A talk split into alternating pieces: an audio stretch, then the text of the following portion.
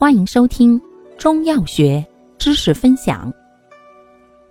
今天为大家分享的是常用中成药中的捐闭剂，第一种祛寒通闭剂，功能祛风散寒、除湿、活血通络、止痛，主治风寒湿痹所致的痹症，症见关节冷痛。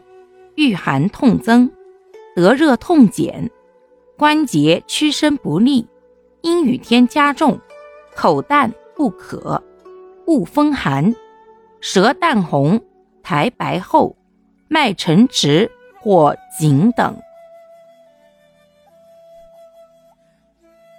感谢您的收听，欢迎订阅本专辑，可以在评论区互动留言哦。